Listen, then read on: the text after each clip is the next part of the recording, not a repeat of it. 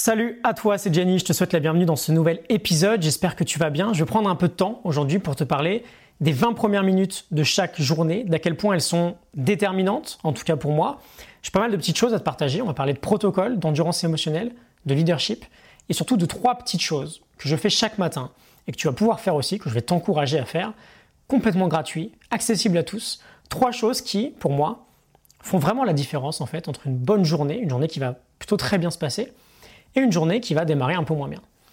D'où est-ce que vient ma réflexion? Je partage souvent cette idée du protocole. On a tous des bonnes ou des mauvaises journées.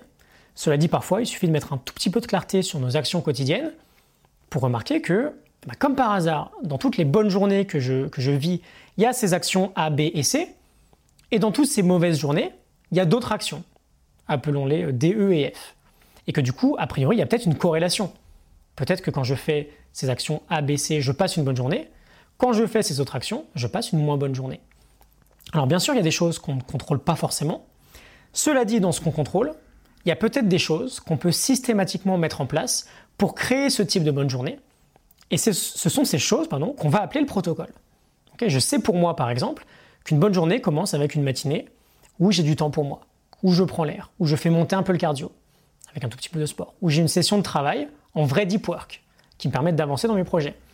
Je sais qu'une mauvaise journée va plutôt commencer par un gros rush matinal où bah, typiquement j'aurais pas le temps de faire ces choses-là. Je schématise un peu, c'est très général, mais vu que je contrôle par exemple ce que je fais le matin, je peux faire en sorte de respecter mon protocole, c'est-à-dire les choses qui fonctionnent pour moi. J'en suis responsable, c'est de la faute de personne d'autre que moi si je ne mets pas en place ces actions qui sont positives pour moi. Je te parle d'actions A, B et C, techniquement parce que j'ai trois actions que j'aimerais te partager qui ne te demande presque aucun effort, pas d'argent, pas beaucoup de temps, il y en a juste pour 20 minutes. c'est vraiment une fondation pour moi, une sorte de socle. Si je commence ma journée avec ça, je sais déjà que j'aurai pas une journée en dessous de 6, 7, 8 sur 10. Quoi. 6, 7 sur 10, c'est vraiment mon nouveau mauvais jour.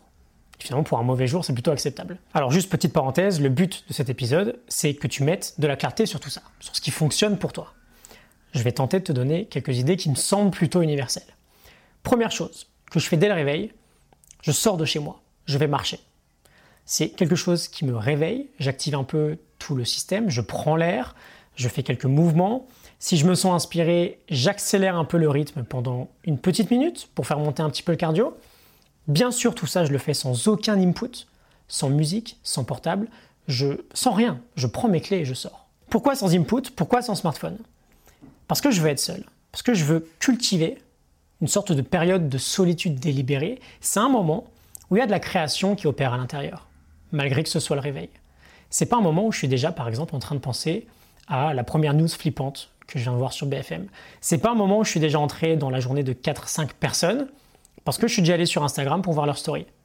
C'est pas des bonnes choses à faire le matin. Je vais être dans un mode de création, pas dans un mode de réaction dès le réveil.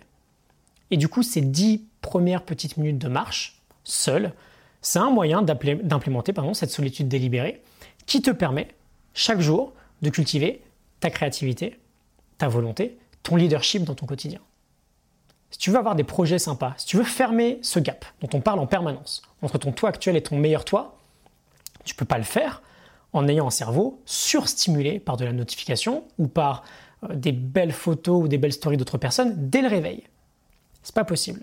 Donc première chose, une petite marche, très court, ça me réveille, ça me permet d'avoir quelques idées pour rendre la journée assez sympa.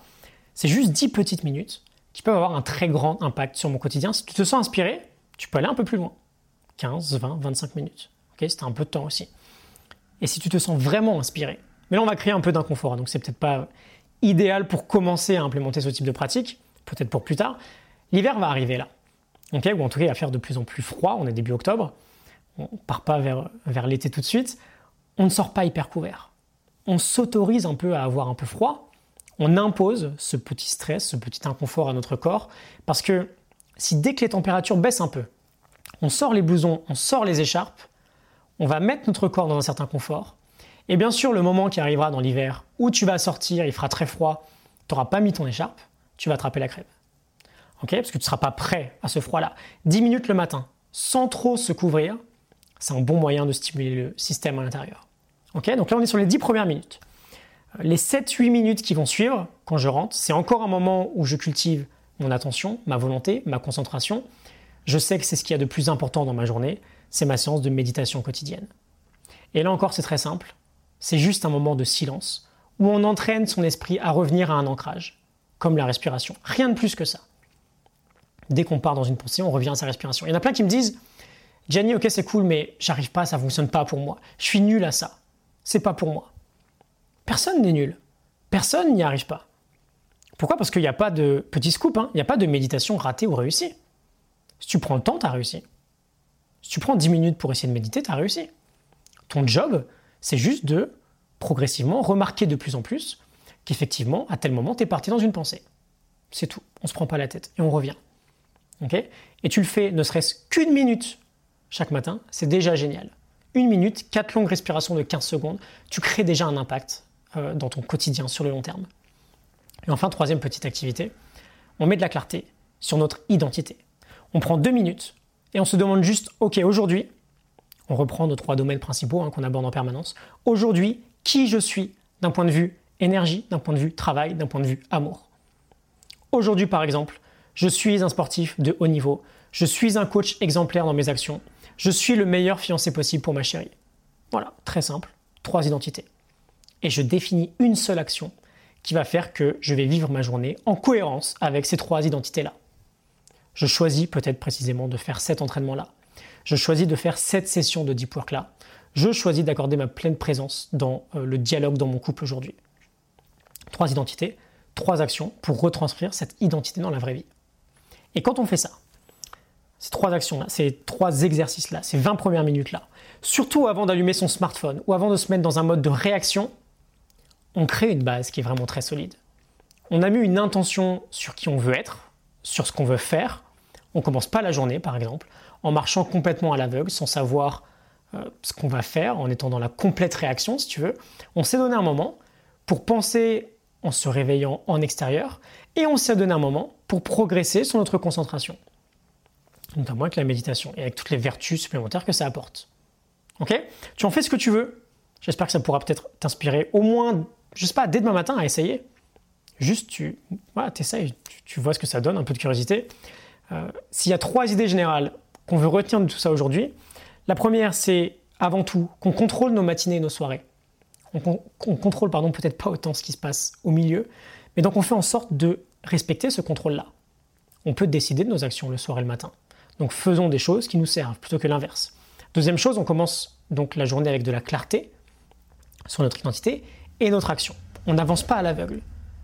Avancer à l'aveugle, c'est très souvent une stratégie euh, vouée à l'échec quoi qu'il arrive. Troisième chose, création avant réaction. C'est marrant, c'est deux mots très similaires. Création, c'est juste le C de réaction que tu as mis en premier. Vraiment, en fait, c'est le plus important. On arrête de se réveiller avec les réseaux sociaux. Il n'y a rien de pire pour commencer une journée. C'est comme si tu étais fumeur, si tu veux, et le tout premier truc que tu faisais au réveil, c'est d'allumer une cigarette. On sait que c'est pas terrible. Je conclue avec l'endurance émotionnelle. Du coup, qu'est-ce que c'est? C'est notre faculté à maintenir une sorte d'équilibre. Quand par exemple on a un coup de moins bien, on veut voir comment on réatteint tout de suite, le plus vite possible, l'équilibre. Comment le plus vite possible on peut revenir à un état plus sympa, plutôt que de se laisser complètement sombrer. Et si on veut développer une endurance émotionnelle qui est intéressante, on veut connaître son protocole. On veut savoir ce qu'on fait de bien dans une bonne journée, on veut savoir ce qu'on ne fait pas bien dans une mauvaise journée et on veut y accorder dans les mauvaises journées encore plus d'attention. Parce que justement, on va un peu moins bien. Ce qui va nous permettre petit à petit de revenir à l'équilibre le plus vite possible. Par exemple, si tu es fatigué, la pire des choses à faire, c'est peut-être de succomber à de la malbouffe. Parce que tu es déjà fatigué. Tu as peut-être passé une mauvaise nuit, tu pour pas grand-chose. Mais ça va t'enfoncer encore plus. Alors oui, c'est plus dur de prendre une bonne décision sur la nourriture quand on a mal dormi, par exemple. Mais c'est d'autant plus dans ces moments-là qu'on veut faire gaffe à tout ça si on veut maintenir cet équilibre-là. J'espère que ça te parle, que ça t'inspire. N'hésite pas à t'abonner si c'est le cas. J'envoie un mail chaque matin pour t'aider à optimiser ta vie, actualiser ton potentiel. Tu as le lien en description si tu es intéressé. Tu pourras te désabonner à tout moment, bien sûr. Donc, euh, n'hésite pas si tu veux essayer, c'est gratuit. Vois comment tu peux implémenter tout ça rapidement, si jamais euh, ça t'inspire pas mal. Et je te retrouve très vite pour un prochain épisode. À très bientôt, salut.